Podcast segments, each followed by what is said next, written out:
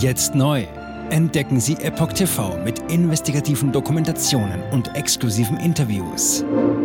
EpochTV.de Willkommen zum Epoch Times Podcast mit dem Thema Corona. Geimpft versus ungeimpft. Gesundheitsministerium.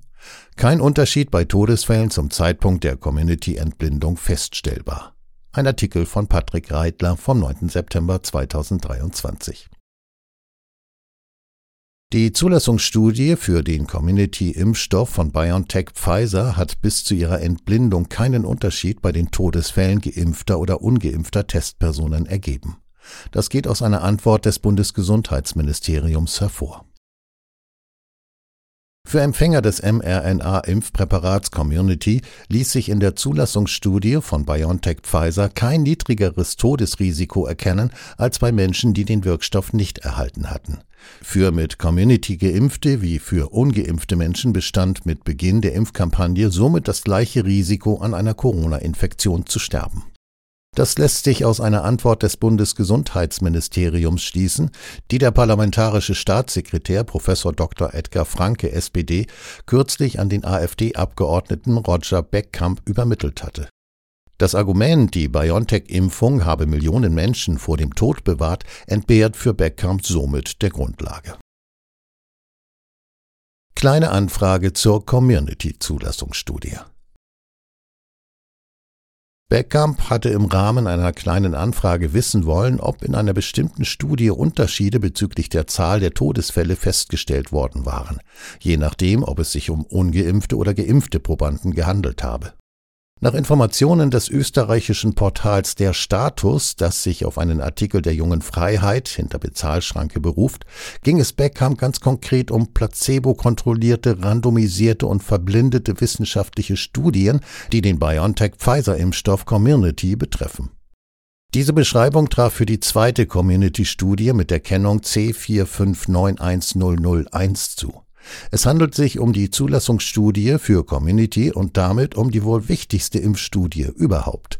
Auf ihrer Grundlage war das mRNA-Präparat für die Öffentlichkeit bedingt freigegeben worden. Frankes Antwort zitiert aus der Status bis zum Zeitpunkt der Entblindung der Studie war ein statistisch signifikanter Unterschied in der Gesamtmortalität zwischen der Gruppe der mit dem Impfstoffkandidaten geimpften Personen und der Gruppe der placebo geimpften Personen wissenschaftlich nicht feststellbar. Zitat Ende. An der Studie hatten 21.720 Testpersonen teilgenommen, die einen Wirkstoff injiziert bekamen. 21.728 weitere Versuchskaninchen hatten ein Placebo bekommen, also eine Flüssigkeit ohne Wirkstoff. Keiner der zufällig zugeordneten Gruppenteilnehmer und auch kein Verabreicher wusste, wer ein Placebo bekam. Doppelblindstudie. Wie viele Menschen aus jeder Gruppe bis zum Zeitpunkt der Entblindung an oder mit einer Corona-Infektion gestorben waren, ist nicht bekannt. Frühe Entblindung als wissenschaftlicher Supergau. Mit der Entblindung war laut The BMJ bereits innerhalb weniger Wochen nach Erhalt einer EUA Emergency Use Authorization Notfallzulassung begonnen worden, um auch den Placebo-Empfängern die Möglichkeit zu gewähren, sich impfen zu lassen. Für den Risikoexperten Professor Werner Bergholz bedeutet die Entblindung übrigens einen Super-GAU, denn eine Evaluierung der Impfeffekte sei damit aus eigenem Verschulden unmöglich gemacht worden. Beckamp interpretierte die Antwort des Bundesgesundheitsministeriums als Bestätigung dafür, dass eine lebenserhaltende Wirkung der Impfung wissenschaftlich nicht nachweisbar sei. Sämtliche weiteren Studien, auf die sich die Regierung seither beriefe, entsprechen nicht den gleichen strengen wissenschaftlichen Standards wie die Zulassungsstudie C4591001. Die Aussagekraft der nachfolgenden Untersuchungen sei damit deutlich geringer einzuschätzen keine Daten für medizinisch unerwünschte Ereignisse. Schon vor einigen Wochen hatte Beckkamp dem Bundesgesundheitsministerium eine ähnliche Frage gestellt, die sich aber nicht auf die Todesfälle, sondern auf medizinisch unerwünschte Ereignisse bezog, also auf Nebenwirkungen und Schäden, die im Zusammenhang mit einer Impfstudie für die Substanz BNT 162b2 Community gemessen worden waren.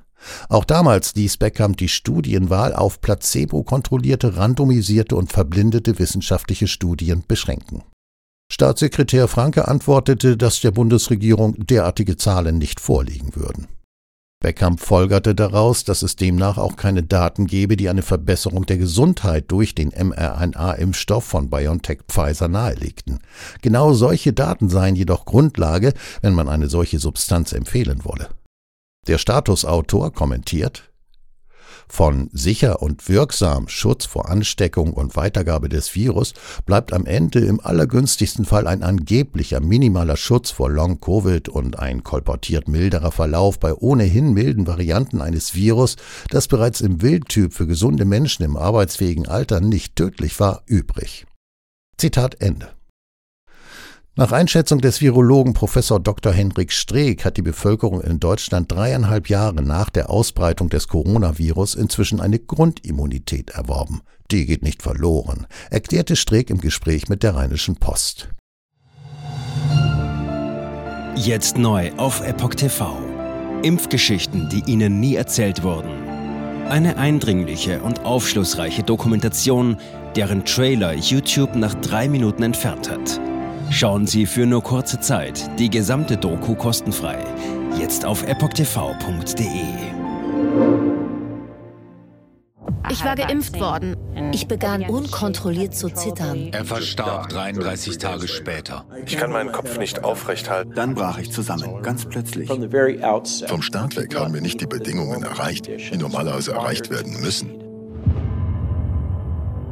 Es handelt sich um eine Tragödie von beispiellosem Ausmaß. Aber die Bundesregierung und Behörden tun so, als sei alles in bester Ordnung. Wir suchten ein nahegelegenes Krankenhaus auf. Sie behandelten sie, als sei sie verrückt. Ich sehe das als einen ernsten Kampf, den Zusammenbruch der bürokratischen Strukturen zu korrigieren. Ich glaube, viele Menschen wissen auch gar nicht, dass sie einen Impfschaden haben. Umfassende Datensätze, die zeigen, dass wir einen Anstieg der Fehlgeburten um nahezu 300 Prozent ausgehend von ihren eigenen Daten hätte Pfizer 2021 vom Markt genommen werden müssen. 300 Prozent bei Krebserkrankungen. Acht Seiten lang Krankheiten, die direkt mit dem Impfstoff in Verbindung gebracht werden. Eine Reihe diverser unerklärter Symptome. Und sie nahmen um mehr als 1000 Prozent zu. Mehr als 1000. Der Arzt weiß nicht, um was es sich handelt und wie er es behandeln soll. Es ist der Hammer, was die für Psychospielchen mit einem spielen. Sie tut nur so, das sind Falschinformationen. Praktisch keine Hoffnung auf Gerechtigkeit. Erkennt man es nicht, sieht man nicht die Notwendigkeit. Insofern war es ziemlich offensichtlich